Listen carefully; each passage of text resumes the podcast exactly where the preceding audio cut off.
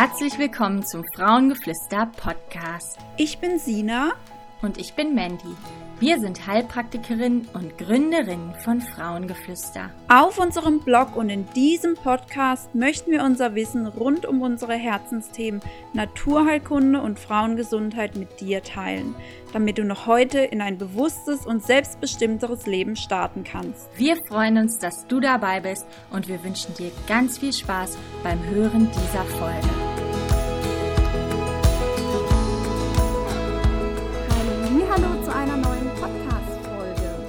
Heute bin ich mal wieder da und habe auch einen ganz lieben Gast mitgebracht, und zwar die liebe Celie von Rund und Gesund. Wir haben uns vor einigen Wochen nämlich mal über Instagram ausgetauscht und es war ein super tolles Gespräch. Und ganz spontan habe ich die liebe Celie dann gefragt, ob sie nicht zu uns in den Podcast kommen möchte und mit mir ein bisschen reden möchte. Ähm, wir hatten es einmal über das Thema Coachings und ähm, dass man da halt auch häufig mal negative Erfahrungen machen kann, was natürlich nicht heißt, dass alle Coachings schlecht sein müssen. Und ähm, wir hatten es aber auch über das Thema Body Positivity und möchten darüber heute eben einfach mal ein bisschen quatschen und uns austauschen. Und jetzt würde ich mal sagen, erstmal Hallo, liebe Celie. Hallo zusammen, hallo. Ja, schön, dass du heute hier bist. Magst du dich vielleicht gerade noch mal ein bisschen vorstellen und ein bisschen was zu dir erzählen? Ja, gerne. Also, ich bin Celie von Rund und Gesund und bei mir geht es darum, wie man sich liebevoll ähm, und achtsam um seinen Körper kümmern kann, wie man sich wieder lernt anzunehmen und sich zu mögen. Ähm, ja, darum geht es bei mir. Hm. Finde ich auch ein richtig, richtig gutes Thema. Es ist ja, ähm, ich glaube, so eins der Hauptprobleme, dass die Frauen meistens, aber natürlich auch die Männer sich selber nicht annehmen möchten, sage ich jetzt mal. Oder dieses nicht schön finden und das nicht schön finden. Und ich folge dir natürlich auch und du machst ja da auch immer ganz, ganz viele ähm, Beiträge darüber und ähm, erzählst da viel auch von deiner eigenen Entwicklung sozusagen. Das finde ich echt richtig, richtig toll, was du dir da für ein Thema ausgesucht hast. Danke, ja, es ist ein richtiges Herzensthema, einfach weil ich da auch selber durchgegangen bin. Mm. Ja, man lernt halt doch aus seinen eigenen Erfahrungen und kann das dann schön an andere weitertragen, finde ich. Ja. Genau.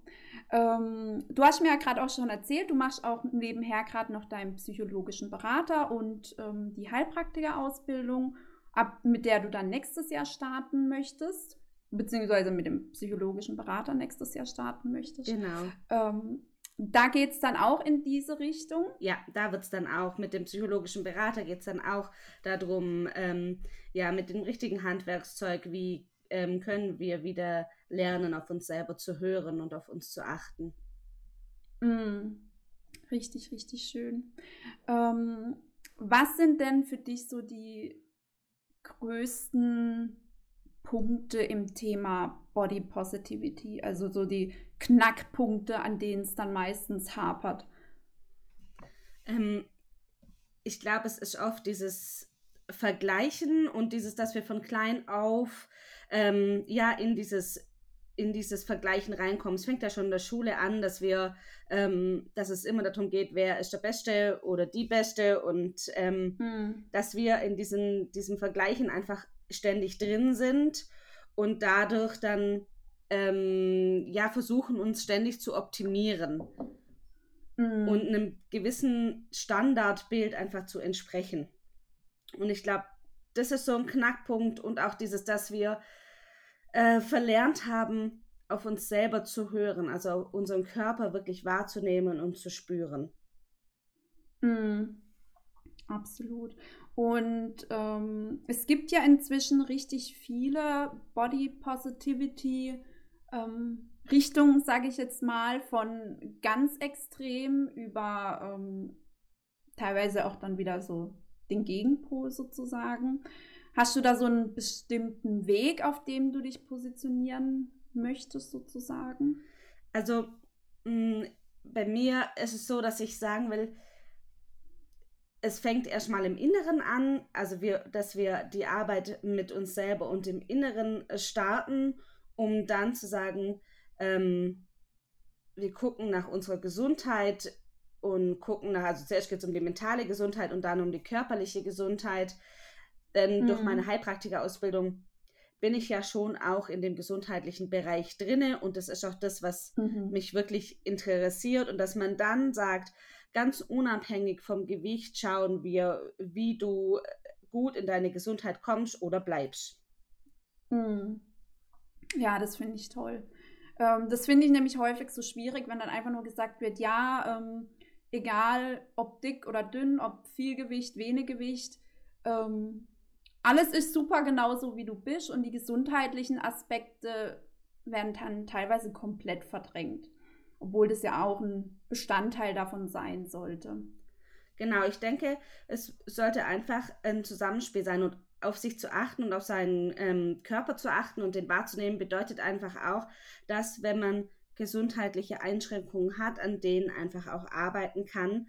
Ähm, und mir ist es wichtig, da einfach diese diesen gesundheitlichen Aspekt einfach auch ernst zu nehmen, was bei mm. mehr und vielgewichtigen oft einfach nicht der Fall ist, dass wenn sie zum Arzt gehen, dass es heißt, okay, ja, nehmen sie ab und alles wird gut, sondern dass man da mhm. wirklich dran die, diese Ernsthaftigkeit dahinter setzt und schaut, woran, woran liegt es und was ist der Kern dahinter und daran arbeiten wir. Oh ja, das finde ich echt wichtig. Ähm, es ist auch so, also ich habe zwar eher das gegenteilige Problem, ich kann nicht zunehmen und habe dadurch dann häufig Einschränkungen sozusagen, aber ich finde es dann noch, oder ich fände es wahrscheinlich noch deprimierender, wenn man mir einfach nur sagt, ja, nehmen Sie halt mal ab und dann sind alle Probleme beseitigt, so nach dem Motto, äh, Gewicht ist an allem schuld, egal was du hast. Ja.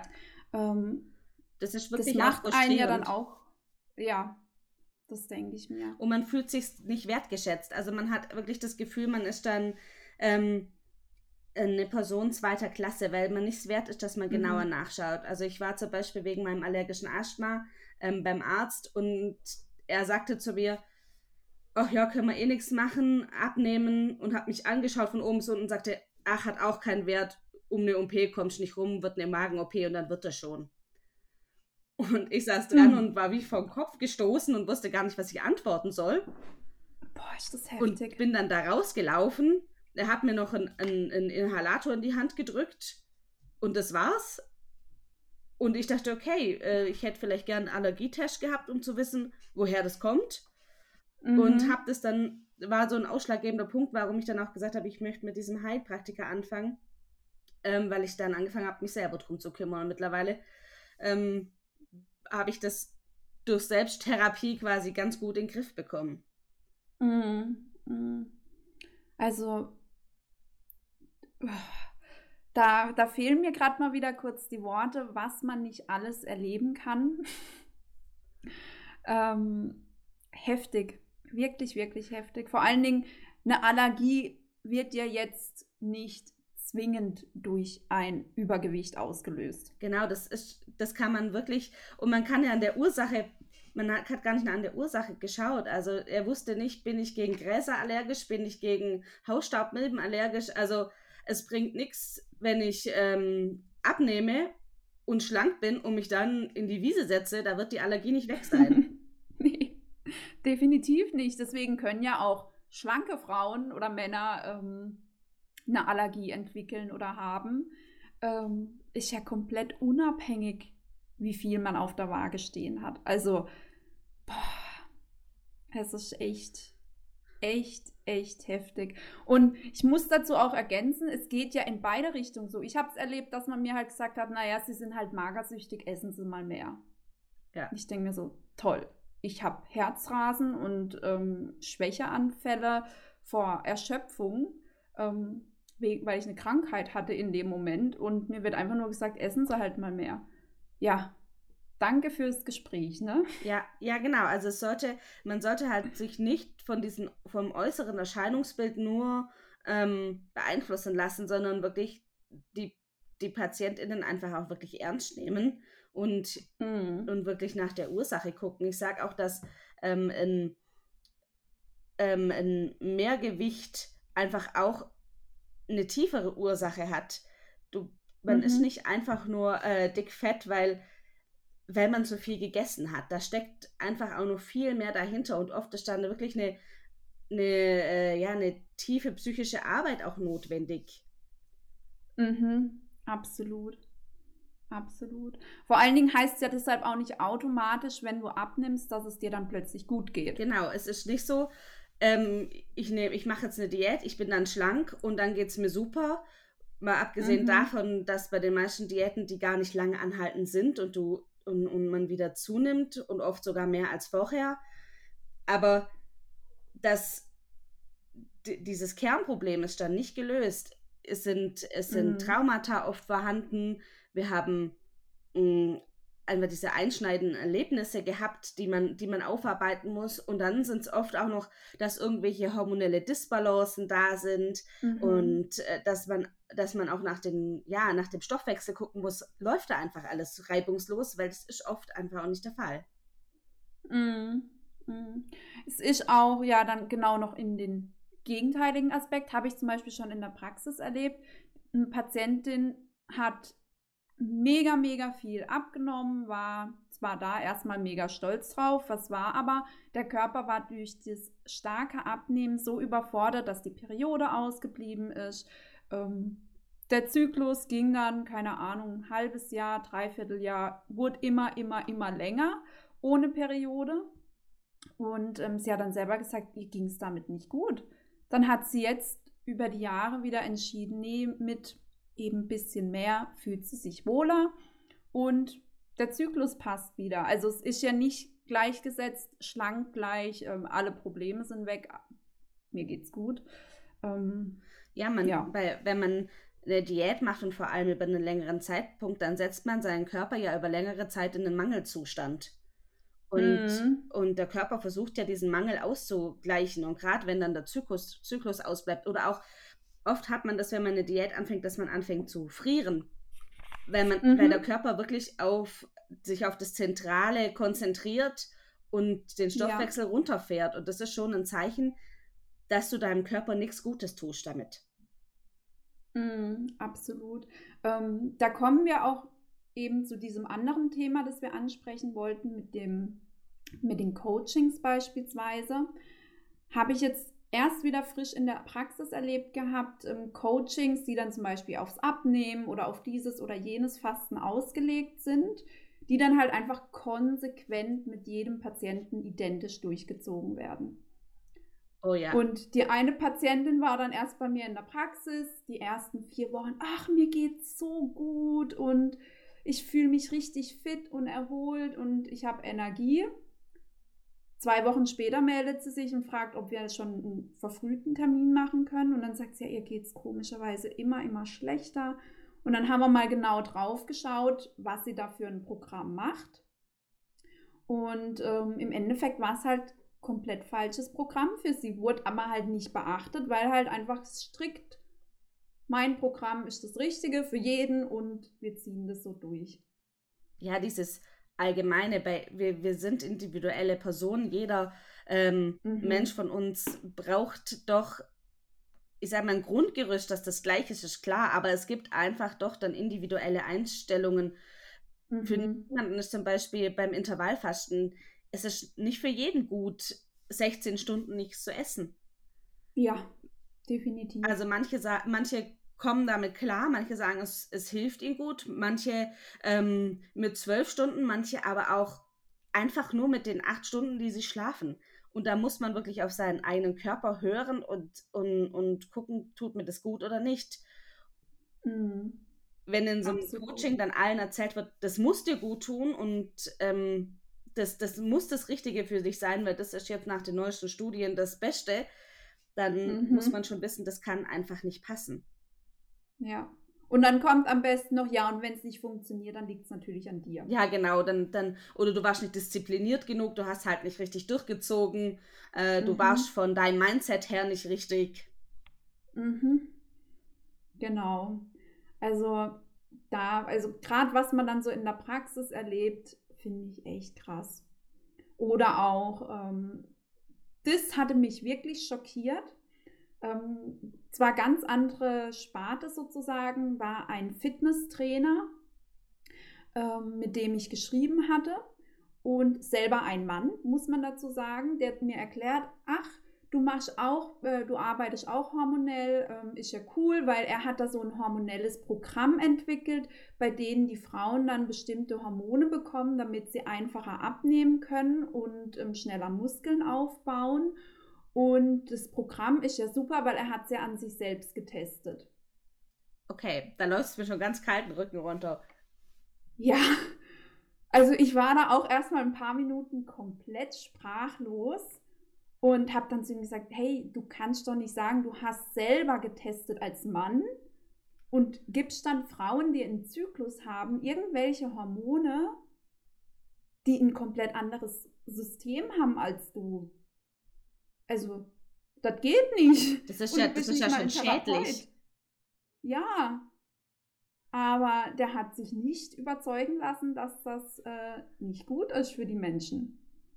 Heftig ja, ja, also das ist schon drei, vier Jahre her, glaube ich, seit ich dieses Gespräch geführt habe. Das ist mir aber bis heute im Kopf geblieben, weil es mich so schockiert hat. Ähm, einmal, weil es natürlich gesetzlich gar nicht in Ordnung wäre, wenn ein Fitnesscoach dir irgendwelche Hormone verschreibt. Und, ähm, und dann auch noch ohne jegliches Vorwissen. Ja, das ist diese Hormoncoaches haben wir ja jetzt auch ziemlich viele gerade auf dem Markt. Mhm. Habe ich das Gefühl, dass das gerade ja. so hochkommt. Hm, ich muss sagen, ich habe ja grundsätzlich nichts gegen das Coaching und ich finde auch bei vielen, dass wenn die wenn die sich weitergebildet haben und da wirklich ein Wissen dahinter steckt, finde ich das eine gute Sache. Und ich mhm. finde auch gerade zum Beispiel beim psychologischen Berater oder so, die haben dann oft auch noch für, für spezielle Bereiche einfach ein, ein, anderes Handling, wie jetzt, wenn man gleich in die Therapie Absolut, geht. Ja. Aber es muss einfach dieses Wissen da sein. Und wenn ich dann bei manchen höre, was, was da erzählt wird, dann denke ich mir, okay, da wurde sich überlegt, das habe ich gerade selber durchgemacht, deswegen mache ich jetzt ein Coaching. Das hat mir geholfen und deswegen hilft es den anderen auch. Mhm. Ja. Ja, das ist. Also ich hatte jetzt zum Beispiel erst eine Positiverfahrung in der Praxis was genau das angeht. Und zwar hat die Patientin hat so ein Coaching gemacht, war irgendwie ein Zyklus-Coaching, um erstmal so im Alltag alles positiv auf den Zyklus auszurichten. Und ähm, die Beraterin hat dann zu ihr gesagt, ja, also sie vermutet da noch die und die Faktoren hinten dran. Suchen Sie sich bitte eine Heilpraktikerin oder einen Heilpraktiker, bei dem Sie die Punkte dann nochmal tiefergehend angehen können. Und genau so finde ich es perfekt, weil es sind halt einfach, die therapeutischen Punkte sind halt nicht erlaubt im Coaching. Ja, das finde ich auch wirklich, so finde ich das wirklich gut. Also ich finde auch so ein, so ein Programm zu machen, ich meine, das bietet ihr ja auch an, so als niederschwelliger Einstieg, um dann sich erstmal mhm. mit der mhm. Thematik auseinanderzusetzen und dann zu sagen, okay, und wenn ich merke, da hat es bei mir wirklich ähm, tiefergehende Probleme, äh, wie wirklich große Disbalancen, die man therapeutisch genau. behandeln muss, dass dann die Empfehlung kommt, geh bitte zu, zu, ähm, ja, zu, zu einer Fachperson, die sich damit auskennt. Mm, absolut, absolut. Und das ist auch das große Problem. Man kann es den Programmen halt vorher nie ansehen, ob sie jetzt ähm, einen ganzheitlichen Blick drauf werfen oder einfach sagen, okay, du musst das und das und das und das und das alles umsetzen und dann sind deine Beschwerden zu 100% weg. Ja, Genau, das gibt's, das, das sieht, man kann vorher nicht reingucken, man, man bucht da ja dann quasi blind was. Mhm. Aber ich finde, man kann vorher schon auch manchmal sehen, wenn man sich, viel läuft ja dann jetzt auch über die Instagram-Profile und so, zu sehen, okay, geht es mhm. darum, ähm, ja, ich gebe die Basics mit oder geht es darum, ich, ich verkaufe das mit, danach geht es dir fantastisch, danach geht es dir super. Also ich hatte da ja. auch schon ein, mir ein Buch gekauft und habe dann da reingeguckt mit verschiedenen Tests, welche hormonellen Disbalance man hat und danach soll man die und die passende Diät zu der Disbalance machen und danach ist alles gut. ja. Okay. Fand ich jetzt auch nicht so glücklich. Vor allem finde ich auch, ähm, dass man mit einem Fragetest nicht sehen kann, ob man eine Östrogendominanz hat oder mhm. ähm, ob der Insulinspiegel nicht stimmt. Das ist auch wirklich dann nicht das Richtige. Absolut, absolut. Also wir machen zum Beispiel auch in unseren Kursen, haben wir auch die Fragebögen. Und ähm, die Fragebögen gehen genau darum, könnte bei dir eine hormonelle Dysbalance vorliegen und in welche Richtung könnte sie gehen, wenn hier ein positiver Befund rauskommt sozusagen. Ähm, lass bitte deine Hormone im Speichel überprüfen, damit man da einfach sicher gehen kann. Das machen wir standardmäßig in unseren Kursen immer so als Empfehlung, weil man es halt mit den Fragebögen nicht erkennt. Ja. Also selbst äh, Blutzuckerkurven, ähm, klar kann man da sehen, ach, ich kriege vielleicht Heißhunger oder ähnliches, können aber auch tausend andere Dinge hinten dran stecken. Genauso bei Cortisolkurven, selbst dazu habe ich schon krasse Fragebögen gesehen, die dann eine Diagnose über die Nebennierenschwächenstufe herausgeben. Also, wenn es so einfach wäre, wäre unser Job ja echt Pipi-Fax. Ja, wäre eigentlich ja überflüssig, weil dann bräuchtest du nur die, ja.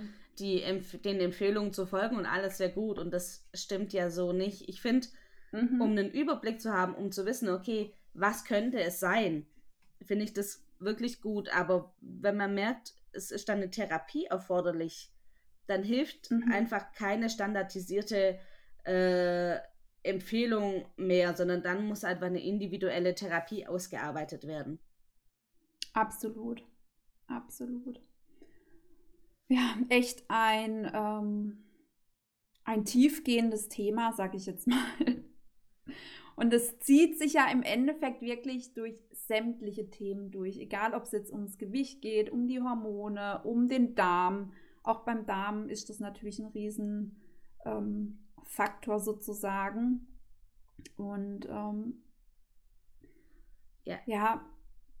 Ich habe auch das Gefühl, dass jetzt einfach während der Corona-Zeit dieser Markt auch nochmal neu entdeckt wurde mhm. und jetzt wirklich viele Angebote da sind. Man wird, man weiß ja quasi gar nicht mehr, wo, wo soll man jetzt, ähm, was soll man da jetzt nehmen.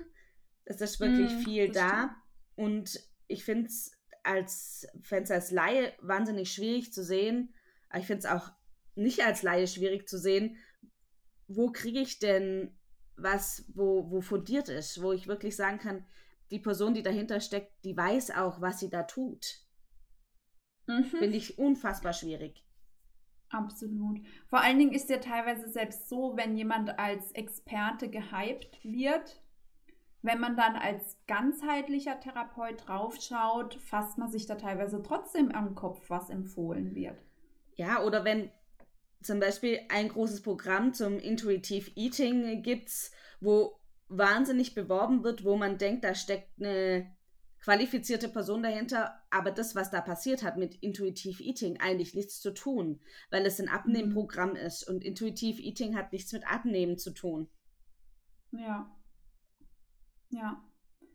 Das ist, ähm, das finde ich aktuell auch sehr, sehr, sehr, sehr kritisch. Und ähm, du wirst dann wahrscheinlich auch erleben, wenn du in der Praxis festarbeitest, wie viel da die Patienten schon mitbringen teilweise. Und ähm, ich habe zum Beispiel auch letztens erst gesehen ähm, von einem so Coach, der dann für ein halbe, halbes Jahr Betreuung 10.000 Euro verlangt. Und da frage ich mich halt auch so, okay, es gibt wirklich Frauen, die das zahlen. Und das steht aber doch in keinerlei Verhältnis, wenn ich für sechs Monate 10.000 Euro zahle. Ja, das ist schon heftig. Also ich meine, wenn man in diesem Coaching ganz viele 1 zu 1 Beratungen hat und dieses Coaching, sage ich mal, wirklich tiefgehend ist, dann kann ich das vielleicht noch nachvollziehen, aber nicht, wenn man sagt, okay, man weiß gar nicht, was man da eigentlich vorhin richtig bucht. Ja. Und vor allen Dingen, wenn es ja dann nicht mal eine Fachperson ist. Also wenn ich jetzt so vergleiche, was die Patienten bei mir in einem halben Jahr ausgeben, wenn es richtig, richtig krass läuft, inklusive ähm, Medikamenten und Laborbefunden und was weiß ich, dann kommen die keine Ahnung, bei so richtig krassen Fällen vielleicht auf 3.000, 4.000 Euro. Und das wäre schon echt krass. Okay, ja. Ja, da ist schon eine große Diskrepanz da. und das sind dann trotzdem teilweise mit ein bis zwei Terminen pro Monat und ähm, tiefgehende Beratung und so weiter. Und du weißt ja aber vorher nie, weil wenn da steht, oh, das ist so teuer, hat man ja auch oft das Gefühl, es muss ja dann gut sein, ja. sozusagen. Ja, je, je, man sagt ja, je höher der Preis, desto höher die Qualität. Und das ist schon auch was, mhm. wovon man dann ausgeht, wenn was viel kostet, dass da auch wirklich Hand und Fuß dahinter ist. Das Problem ist, Coaching ist kein geschützter Begriff. Jeder kann sich ähm, mhm. Coach nennen. Da, da braucht man keine gewissen Spezialisierungen für. Das ist natürlich schwierig und nur zum Beispiel, wenn jemand sagt, ich habe die Selbsterfahrung gemacht und möchte das weitergeben,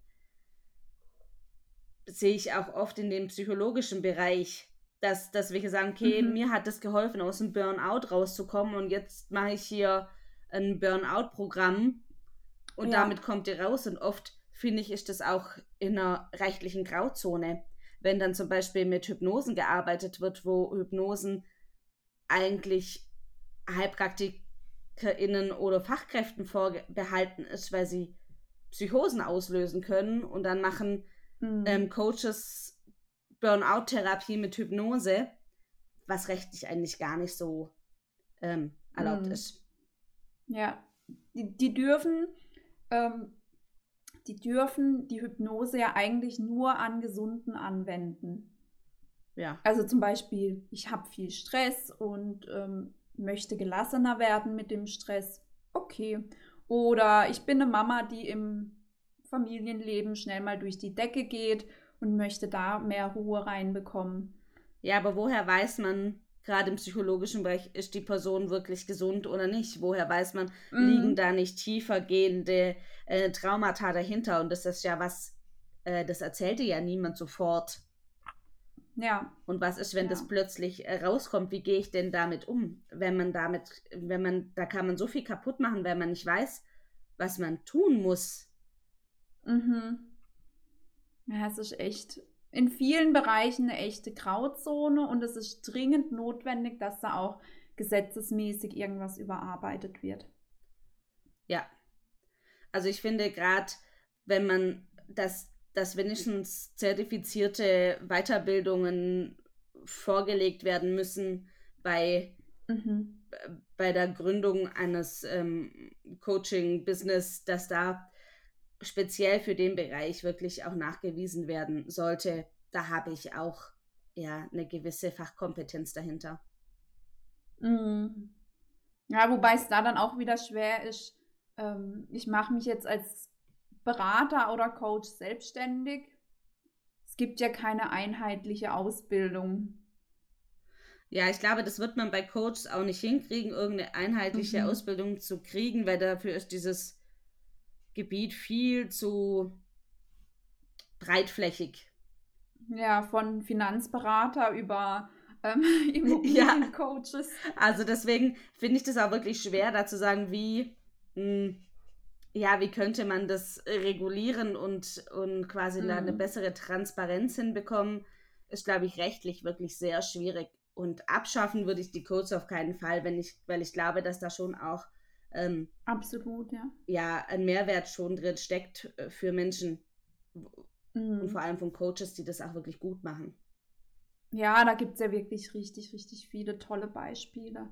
Es könnte auch vielleicht hilfreich sein, wenn, ähm, wenn die Grenzen einfach deutlicher überprüft werden würden arbeite ich therapeutisch als Coach, dann ist das halt zum Beispiel nicht okay. Ja. Und da finde ich, da sollte wirklich mehr Blick drauf geworfen werden, weil das ja ganz häufig dann auch wiederum automatisch zu den Heilpraktikern dazu gezählt wird, wodurch dann gesamt ein schlechtes Bild entsteht sozusagen. Ähm, was natürlich auch wieder differenziert werden muss. Ja, finde ich ein guter Einwand, also dass die Grenzen sichtbarer gemacht werden und deutlicher gemacht werden. Wo hört ein Coaching an und wo fängt eine äh, auf und wo fängt eine Therapie an? Mm, genau. Auch ähm, zum Beispiel im, im Heilpraktikergesetz steht ja wortwörtlich drin, Körperleiden, Erkrankungen und noch irgendwas sind Heilpraktikern vorbehalten und zählen eben als Therapie.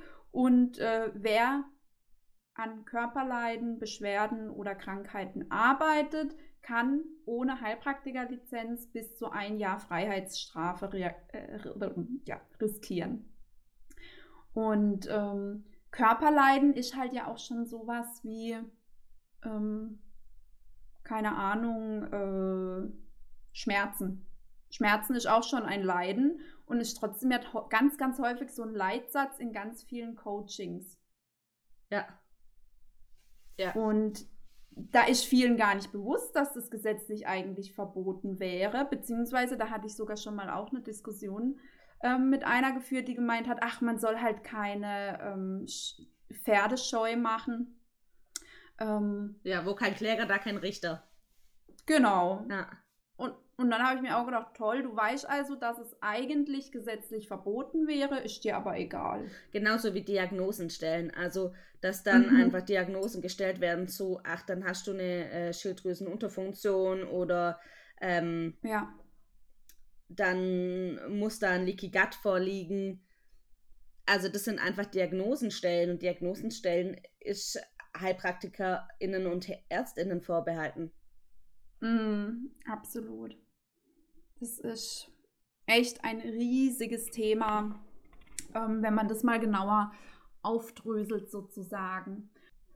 Ja, genau. Ich mache selber zum Beispiel auch so, wenn ich ähm, Schilddrüsenpatienten habe, ich schicke die auch immer einmal zum Schilddrüsenarzt. Also wenn ich einen Schilddrüsendiagnoseverdacht habe, ich schicke die trotzdem immer einmal zum Schilddrüsenarzt, also zum Radiologen ähm, oder Endokrinologen, um die Schilddrüse konkret abklären zu lassen.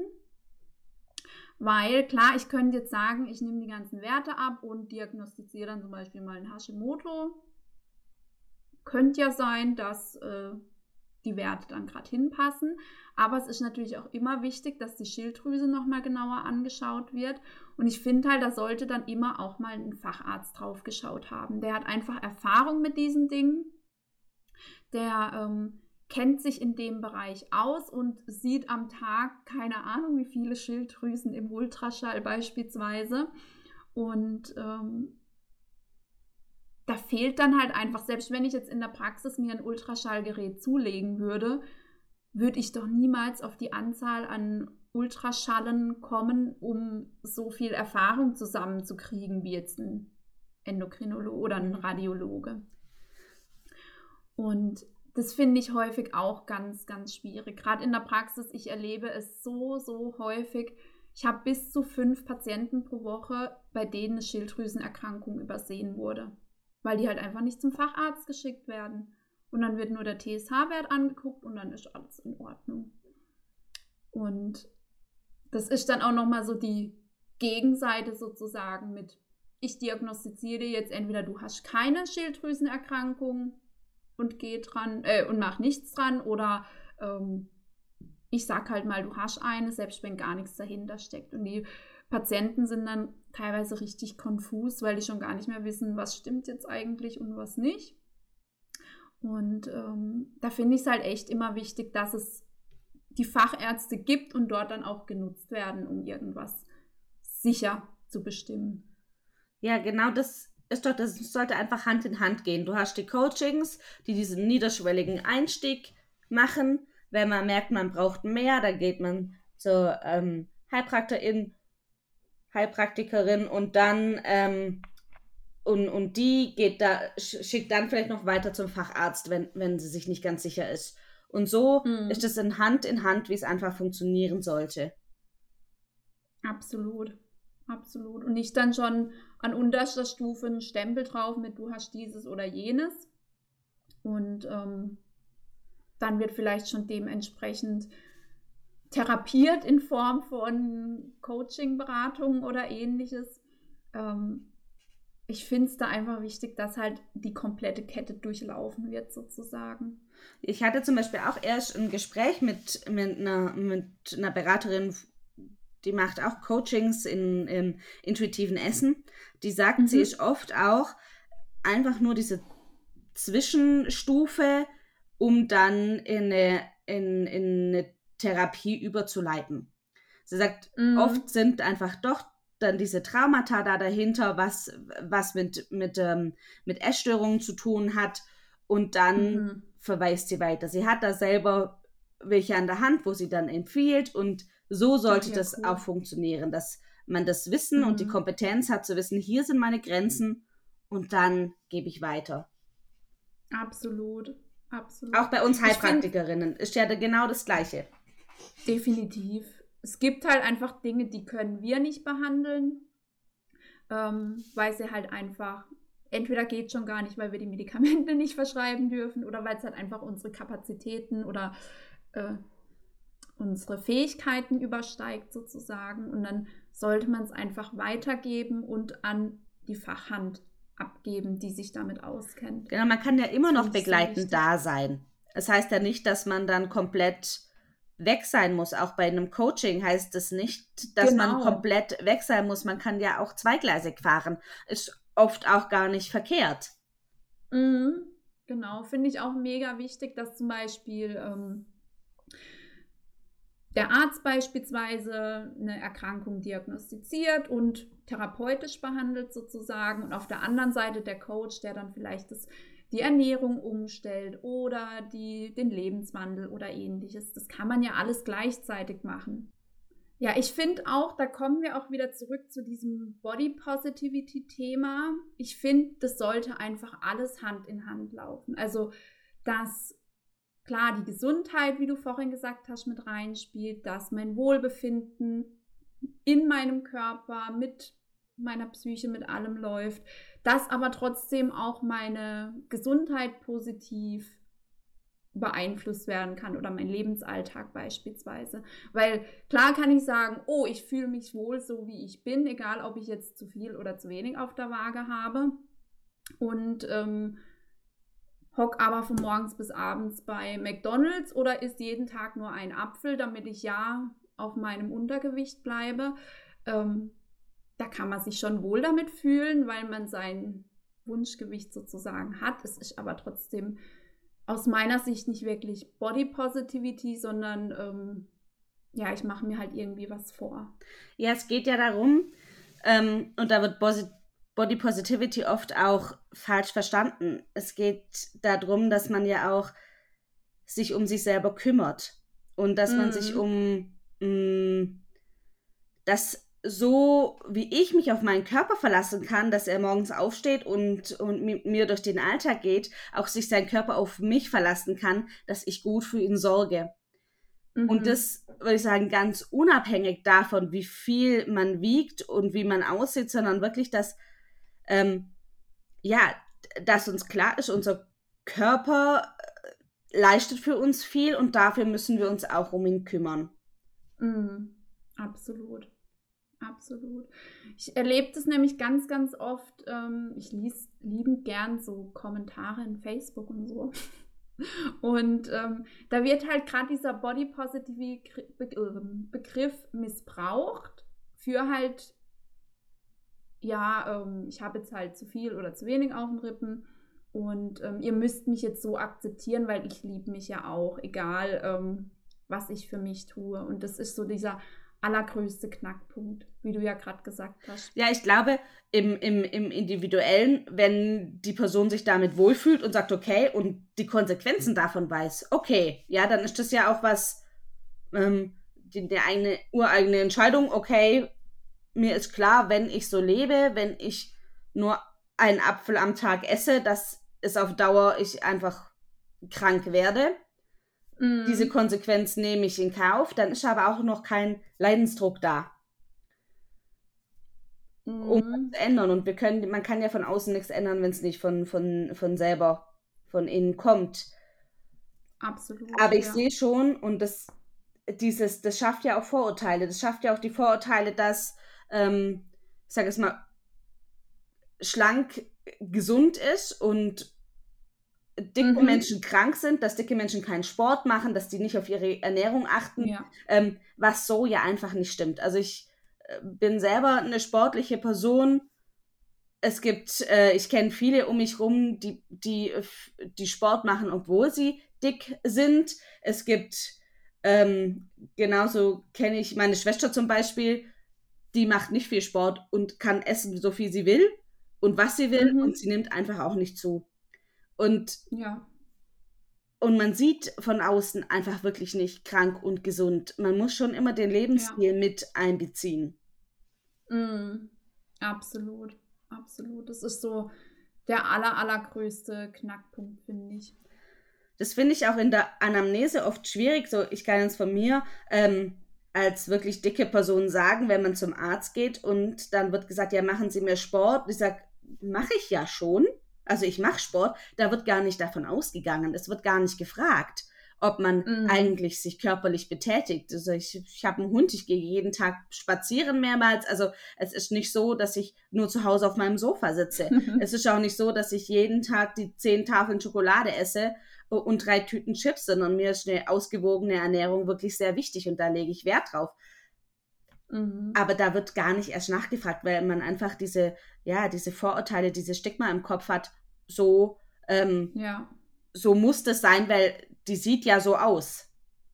Ja, ja, ja. Ja, das ist ganz, ganz schlimm. Also. Bei dir ging man bestimmt davon aus, okay, du äh, hast auf deinem Teller höchstens 150 bis 200 Kalorien und bloß nicht mehr, damit du dein genau. krankes Gewicht halten kannst. Genau. Und das so ist halt wirklich, also ähm, damals bei mir, als ich im Krankenhaus dann eben war, als es mir so schlecht ging, hieß es, naja, dann essen sie halt mehr, sie sind halt magersüchtig. Oder als meine Mutter dann ausgerastet ist und gesagt hat, kann ja wohl nicht sein, ähm, dann haben sie gestern halt zu viel gesoffen, weil ich dann noch jung war. weil auch jung wird ja dann schon als Stigma benutzt mit, naja, du bist jung, du kannst nicht krank sein. Ähm, du hast halt irgendwie, wie gesagt, zu viel getrunken oder sonstiges.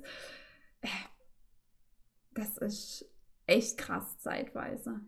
Ja, ich glaube, man, wir sind auch von diesem, dieses Schnelllebige und dieses, wir brauchen ganz schnell die Diagnose und ganz schnell die Therapie, ohne wirklich ähm, nach der Ursache zu gucken, sondern diese Sym mhm. Symptombehandlung. Ja. Und da sage ich, da ist auch ein, ähm, ein Gewicht, ein Symptom, wo man schauen muss, okay, was liegt dahinter? Mhm. Weil Gewicht ist keine Ursache. Nee, definitiv nicht. Man kommt ja nicht ähm, so zur Welt. Es entwickelt sich ja durch irgendwelche Faktoren, die dann halt, keine Ahnung, krankheitsbedingt sind, psychisch bedingt sind oder ähm, sonstiges. Genau, und ich sage auch, es ist auch nicht zwingend ähm, was Schlechtes, zu wenig oder zu viel. Also, wer, also schon allein dieses, wir wissen ja, der BMI, der sagt auch nicht gerade wirklich die Wahrheit aus und dann, ähm, wer definiert das, was ist zu wenig und was ist zu viel, das ist auch individuell einfach wirklich so verschieden. Manche mhm. fühlen sich viel wohler, wenn sie, wenn sie weniger sind und manche fühlen sich wohler, wenn sie mehr sind und sind auch gesünder und mental gesünder. Ähm, es ist so, es ist so individuell, dass man gar einfach man, wir können bei uns Menschen einfach nicht eine Schablone ansetzen und sagen, dann passt das. Ja, definitiv. Definitiv. Ich auch. Ähm, zum Beispiel eine Patientin von mir hatte letztens gesagt bekommen, die hat ein BMI von 25 oder 25,1. Also ganz knapp an der Grenze, vielleicht sogar knapp unter 25.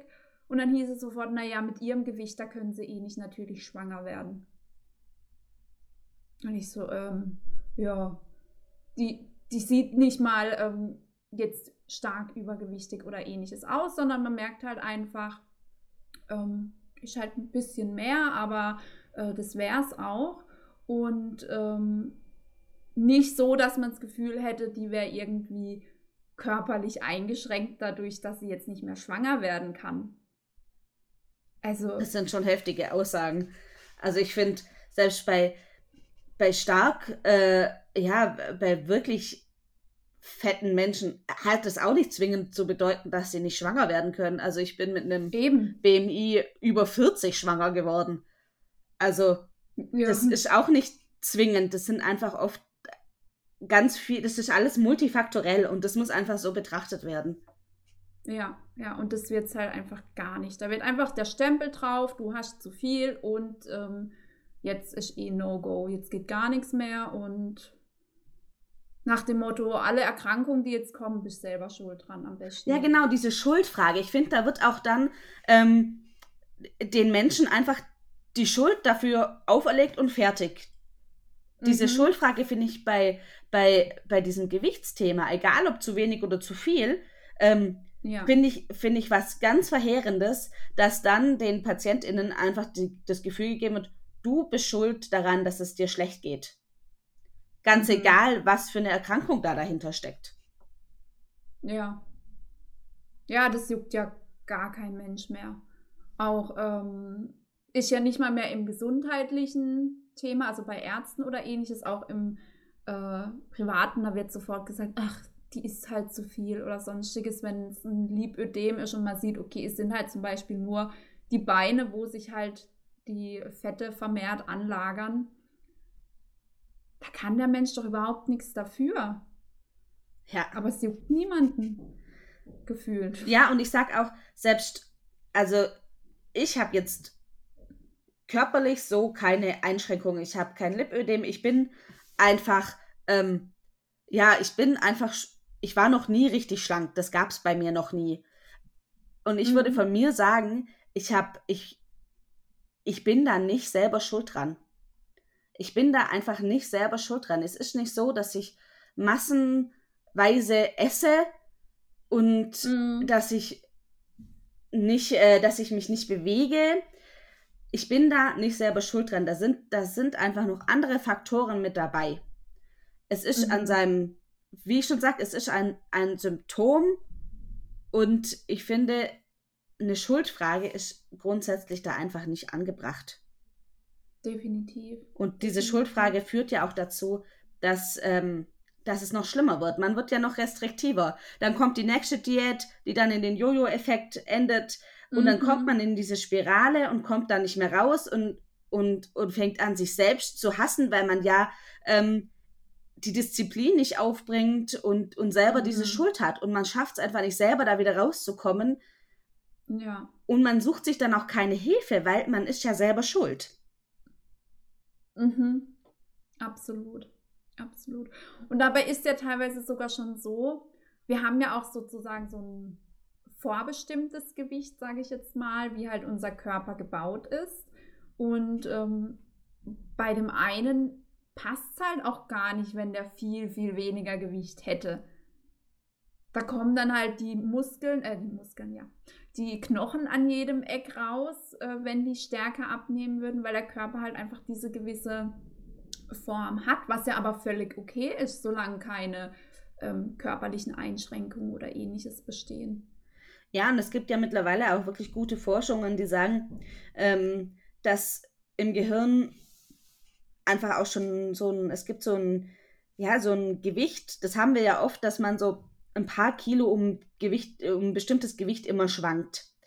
Und Mhm. da hat sich der Körper irgendwie drauf eingeschossen und dass das wirklich ähm, vom Gehirn festgelegt ist und dass das nach oben und nach unten schwanken kann durch gewisse Traumata, die man erlebt hat. Dass, dass eine, zum Beispiel die Eltern lassen sich scheiden und der Körper setzt automatisch dieses, dieses Gewicht im Gehirn ein Stück weiter nach oben, weil er das Mhm. Gefühl hat, ich bin, der Körper ist so im Stress, ich brauche jetzt einfach, der, der Körper braucht mehr, um Mhm. diesen Stress aushalten zu können. Und dann ist dieses, ist dieses Gewicht wieder festgelegt. Und da runterzukommen, einfach nur mit einer Diät, ist gar nicht möglich, weil es da wirklich, ähm, ja, weil da einfach die, ja, die Ursachen tiefer liegen. Mhm. Ja. Ja, mega spannend. Da gibt es einfach noch so, so viel hinten dran, das vermutlich noch weiter erforscht werden muss. Ähm, und wo überhaupt erstmal in den Köpfen sozusagen ankommen muss. Es geht ja auch vielen so, das erlebe ich auch ganz oft in der Praxis, die erzählen dann, ja, ich habe abgenommen, aber ich habe dieses eine Gewicht und da stoppt es einfach. Ja.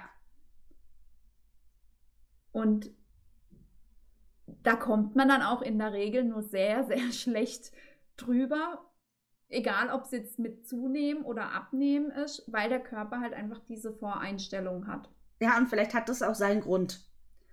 Ja. Und wir, das ist einfach, unser, unser Körper ist noch nicht so weit erforscht, dass wir für alles eine Erklärung haben. Und Mhm. dass wir auch sagen können, das ist genau der Grund da dafür. Es ist, es ist einfach doch noch vieles, äh, ja, einfach noch ein großes Rätsel. Mhm. Und deswegen kann man noch gar nicht sagen, das ist wirklich das Optimale und das nicht, weil man es einfach noch nicht weiß. Wir kennen auch noch nicht alle Hormone. Wir kennen, keine Ahnung, wir haben jetzt erst die Bitterstoffrezeptoren gefunden vor kurzem. Also es sind, ja. es werden, was war vor zwei Jahren oder sowas, wurde ein neues Organ gefunden. Ach, echt? Ja, hinten im Rachen. Eine Ach, neue krass. Drüse, die man so, so nicht kannte bisher. Also es, Mhm. wir sind einfach noch in der Forschung einfach noch lang nicht so weit. Und ich sag mal, gerade in der Forschung, was auch Frauen betrifft, die einfach immer Ja. hinten ansteht. Und Mhm. wenn du dann noch eine Frau bist, die dick ist, dann hast du, dann ist die Forschung noch gleich dreimal weiter hinten, weil dadurch, dass ja im Moment der Stand ist, man ist selber schuld, gibt es da auch einfach wenig Forschungen dazu. Ja. Ja. Das ist ein krasses Thema. Also, gerade auch, ähm, man wüsste ja gar nicht, ob jetzt vielleicht Erkrankungen ausgelöst werden, wenn man über oder unter ein bestimmtes Gewicht kommt. Ja. Weil da gar nicht drauf ähm, drüber nachgedacht wird oder ähnliches. Stempel drauf und abgehakt. Genau, und oft wird das dann so, mh, ja, auch, es sind so viele Faktoren, die dazukommen, dann wird das einseitig betrachtet. Aber ich denke mir, wenn man sieht, was für Umwelteinflüsse wir haben, gerade Mhm.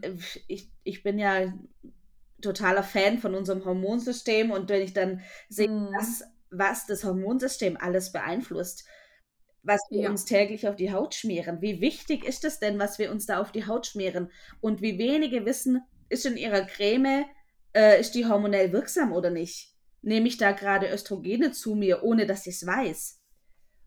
Oder Mhm. unser, unser Trinkwasser, unser, unsere und die Plastikverpackung, was das eigentlich aus unserem, auf unser Hormonsystem auslöst. Ja, das ist, da ist richtig krass. Also da habe ich schon heftige Sachen in den Befunden erlebt. Wo man wirklich sagen konnte, hey, die trinkt halt jeden Tag aus diesen 1,5 Liter Plastikflaschen und der Estradiolwert war halt um das Dreifache erhöht. Ja, Wir haben keine anderen Gründe für einen erhöhten Estradiolwert gefunden. Ja, also ich glaube, also diese, diese Östrogendominanz, die ja auch wirklich zunimmt, ähm, sind durch unsere Umwelteinflüsse enorm und das wird, das wird total heruntergespielt. Da wird, da wird gar nicht drauf eingegangen. Auf der einen. Seite, weil ich glaube, dass wir Frauen nicht einfach in der Forschung keine Priorität haben. Und Mhm. Und äh, auch, dass die Wichtigkeit da, dahinter gar nicht gesehen wird, was das eigentlich bedeutet, dieses hormonelle Ungleichgewicht. Wobei das nicht nur bei uns Frauen ist. Also es gibt ja auch immer mehr Männer mit einem Östrogendominanz. Definitiv. Definitiv. Also fängt ja dann schon an bei ähm, schlechter Spermienqualität, Brustansatz bei Männern und, und, und. Da liegt ganz, ganz oft eine Östrogendominanz dahinter. Ja. Und ich finde, das ist dann, da gehen wir dann wirklich auch in ein politisches Problem. Und das sage ich auch beim, ähm, bei dem Gewicht. Das, es sind einfach Sachen auch einfach politisch ja, entstanden. Ich meine, wer gibt denn unsere Ernährungsrichtlinien raus? Und wer hält sich da dran mit dem, mit der Ernährungsrichtlinie, dass man das Fett verteufelt und, und ähm, ja, mehr, mehr Kohlenhydrate essen soll und den Zucker verharmlost, würde, Mhm. würde eine riesige Welle ausgelöst und dadurch kamen dann auch diese ganzen Fertigprodukte und dass das alles zugelassen wurde und dass diese ganzen Konservierungsstoffe und zusätzliche ähm, Zusatzstoffe auch alle genehmigt werden, das ist auch einfach was Politisches. Und da sage ich, das, da können wir, da tra tragen wir gar keine Schuld dran, da können wir gar keine Schuld dran haben, wenn mhm. es von mhm. oben einfach erlaubt wird oder vorgegeben wird. Ja, definitiv. Es reicht ja schon, was für Tricks die Nahrungsmittelallergie, äh, die Nahrungsmittelindustrie alles für ähm, Sachen nutzen kann. Mit ähm, hier und da kann zusätzliche Laktose reingehauen werden, ohne dass es jemand weiß. Ja, es muss ja gar nicht alles deklariert werden. Du siehst es ja auch überhaupt nicht. Und dann. Ja, eben. Ja, und dann. Ähm, es dauert ja auch, es dauert ja auch alles so lang, bis das, bis das wirklich ankommt. Also wenn man sieht, dass es heißt, es gibt neue Forschungen und die dauern bis zu ein Jahrzehnt, bis die in den Praxen ankommen. Mhm. Ja, das ist, das ist der Wahnsinn. Ja. Also wenn ich sehe, was, was bei teilweise bei Hausärzten noch, noch dir erzählt wird, wo du da sitzt und denkst, äh, nein, das stimmt überhaupt gar nicht mehr. Das ist seit, keine Ahnung, seit 20 Jahren, wenn ich an, ans Cholesterin denke oder sowas, seit 20 ja. Jahren ist das nicht mehr, ist das nicht mehr so, so, das stimmt einfach nicht. Aber es mhm. kommt noch gar nicht in der Praxis an. Ja. Ja, klar, es ist ja teilweise auch nicht mal mehr, noch nicht mal Ausbildungsbestandteil in den Studien und, äh, oder im Studium besser gesagt. Und später ist dann natürlich auch nicht unbedingt Teil, wenn die Ärzte mal Fortbildung oder ähnliches machen. Oh ja, ich hatte das erst meine, ähm, das, äh, meine Schwester war bei, bei äh, ihrer Frauenärztin und da wurde ihr aus dem Blut für die Hormone abgenommen. Mhm. Und das Ergebnis war, sie hatten die TSH-Werte abgenommen und sie hatten das Estradiol abgenommen und das war's. Und daraus mhm. haben sie geschlossen, dass ein PCO-Syndrom vorliegen könnte und sie die Pille nehmen soll. Die Frauenärztin war ganz gut, so ganz gut, dass sie gesagt hat, nee, das machen wir jetzt so nicht, was das Labor da empfiehlt. Ähm, mhm. Aber sie kann jetzt sie, ich habe dann zu meiner Schwester gesagt, sie soll mal fragen, warum sie jetzt aus, aus dem Blut die Hormone genommen hat und nicht aus dem Speichel und warum nur das Estradiol. Und dann hat sie gesagt, na, ähm, sie ist ja keine Endokrinologin, sie kann, sie kann ihr da keine richtige Antwort drauf geben. Wo ich schon mhm. schwer schlucken musste und dachte, okay, das sind Basics. Ja. Ja. Ja, also habe ich auch in der Praxis Patienten, die gesagt bekommen vom Arzt, äh, ja, wenn ihr Eisprung nicht am 14. Zyklustag ist, dann wird es mit dem natürlich schwanger werden eh nie was. Gehen Sie besser gleich in die Kinderwunschklinik für eine künstliche Befruchtung. Ja, dann bist du in der Kinderwunschklinik und dann werden da oft auch nicht die Hormone richtig angeschaut. Mhm. Also, es, äh, ja. Es ist und da frage ich das mich dann einfach, was, also, das sind, das ist einfach, da, da stimmt schon im System was nicht und das, da hat die, da ist das politisch schon wirklich ein Thema, wo ich manchmal gerne sagen würde, hey, ich, ich, ich würde doch gerne einfach mal mit denen reden und sagen, Leute, wisst ihr eigentlich, was das für den Einzelnen bedeutet, wenn das so gehandhabt wird? Wisst ihr eigentlich, was, mhm. was ihr damit anrichtet? Ich meine, gefühlt ist es politisch motiviert, dass wir nicht gesund sind. Ja. Ja, habe ich auch ganz oft das Gefühl. Die ähm, Schulmediziner, ganz ehrlich, ich kann es auch verstehen, die haben doch gar keine Zeit mehr, ähm, sich noch fortzubilden. Die kriegen pro Patient vielleicht, wenn sie Glück haben, fünf bis zehn Euro, ähm, müssen davon eine komplette Praxis und so weiter finanzieren und sollen dann auch noch äh, tiefgehend arbeiten und können sie oft gar nicht. Also ich habe eine ganz Eben. fantastische Hausärztin, die zu mir sagt, ähm, vieles, was ich gerne machen würde, kriege ich überhaupt nicht bezahlt. Und es ist sehr mhm. schwierig, äh, Patientinnen zu erklären, dass sie immer tiefer in die Tasche greifen müssen, wenn sie doch jeden Monat Versicherungen bezahlen und von mir gar nicht die Leistung bekommen, die sie eigentlich bräuchten. Mhm. Ja. Ja, das ist echt traurig. Und dann gibt es aber gleichzeitig wiederum die Ärzte, die dann Naturheilkunde anbieten, einfach um halt ähm, das abrechnen lassen zu können, weil das wird ja dann zeitweise auch noch über die Kassen gezahlt. Da wird dann aber automatisch jedem Patienten das Gleiche aufgeschrieben. Hatte ich jetzt nämlich auch erst in der Praxis. Die Patientin ist dann zu der Ärztin hin, ähm, mit Leberschmerzen und die hat dann gesagt, ach, in ihrer Akte steht, sie hatten letztes Jahr Rückenschmerzen, wir machen jetzt eine Akupunktur. Und die, die Patientin dann so, hm, das hat mir halt irgendwie gar nichts gebracht, weil ähm, ich war halt wegen meiner Leber dort und nicht wegen meinem Rücken. Und das wurde dann halt komplett ignoriert, um halt wieder dieses Profitorientierte zu haben, um da irgendwelche Einkommen zu haben. Ja, die Frage ist dann, ähm, braucht, also braucht, brauchen unsere Ärztinnen mehr Geld, um sich über Wasser halten zu können? Also stimmt da einfach im System das nicht, dass sie wirklich mhm. zu wenig ähm, verdienen, um sich solcher Sachen bedienen zu müssen? Ich meine, wir mhm. wissen, es mhm. gibt überall die Leute, die schwarzen Schafe, sage ich mal, in, in jeder Branche. Klar. Aber wenn, wenn ÄrztInnen am Fließband Patienten behandeln müssen mit drei Minuten Zeit, um das die Praxis finanzieren zu können und das eigene Leben finanzieren zu können, dann stimmt mhm. einfach was grundlegend nicht. Definitiv, definitiv. Sieht man jetzt ja auch in der Pflege. Krankenpflege, Altenpflege und so weiter. Ja. Also das Problem ist ja nicht erst seit gestern, sondern schon seit Jahren, Jahrzehnten. Ja, oder in unseren Krankenhäusern, die einfach chronisch ja. unterfinanziert sind, wo ich denke, es ist wirklich, es, es ist wirklich nicht äh, der Fokus darauf, eine gesunde Gesellschaft zu haben. Das sieht man auch, wie wenig Vorsorge bezahlt wird und ab wann Vorsorge bezahlt wird.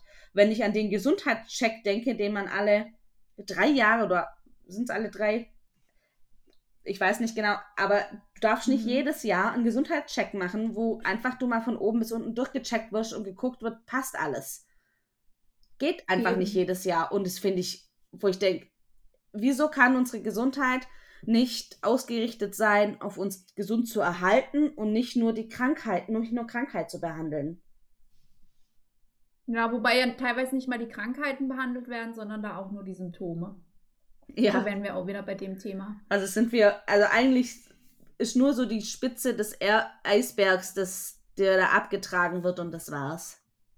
Mhm. Genau, das ist ein Riesenthema. Ich könnte auch ehrlich gesagt noch Stunden mit dir weiterquatschen. Ja. Ich glaube, nur unsere Folge wird dann etwas lang. Wir sind jetzt nämlich schon über eine Stunde dran. Und ähm, ich würde sonst sagen, wir kommen langsam mal zum Ende, damit ähm, die Leute dann keine stundenlange Folge haben. Ja, aber wie muss man immer, wenn ich einmal ins Reden komme, dann. Kenne ich, kenne ich. Dann wird es gefährlich und sehr, sehr lang. Ja. genau. Magst du vielleicht noch irgendeinen abschließenden Satz sagen oder ähm, auch gern nochmal sagen, wo die Leute dich finden können? Oder wie sie dich finden können? Also ihr findet mich bei Unter Rund und Gesund bei Seli auf Instagram. Ja, und wie schon gesagt, bei mir geht es darum, dass ihr euch äh, wieder gut in, in eurem Körper fühlen könnt und euren Körper wieder annehmen könnt. Und wenn euch dieses Thema interessiert und ihr euch da sagt, okay, das, ähm, ja, da möchte ich dran arbeiten, dann kommt zu mir und seid gespannt, ab nächstem Jahr passiert da noch mehr. Yay! ja, da freuen wir uns auf jeden Fall schon drauf. Dein Profil ist auf jeden Fall mega. Ich folge dir sehr, sehr gerne und lese auch sehr, sehr gerne deine Beiträge. Kann ich also absolut empfehlen. Und ja, dann würde ich sagen, dann machen wir für heute erstmal Schluss. Und ich würde mich natürlich auch freuen, wenn wir mal wieder eine weitere Folge aufnehmen mit einem neuen Thema. Gerne. Ich glaube, wir finden da bestimmt noch mehr Dinge. Und genau, für die Zuhörer, wir gehen jetzt erstmal in die Weihnachtspause sozusagen. Mandy und ich sind dann ab Anfang Januar wieder zurück. Bis dahin wird dann in den nächsten zwei, drei Wochen erstmal keine neue Folge kommen. Also nicht wundern, wir kommen dann bald wieder zurück. Und ja, dann liebe Celine, lieben, lieben Dank, dass du dabei warst. Ich danke und auch. Ja, und ich hoffe natürlich, dass wir gern noch mal eine Folge aufnehmen und sonst wünsche ich dir und euch noch einen ganz schönen Tag. Tschüss. Tschüss.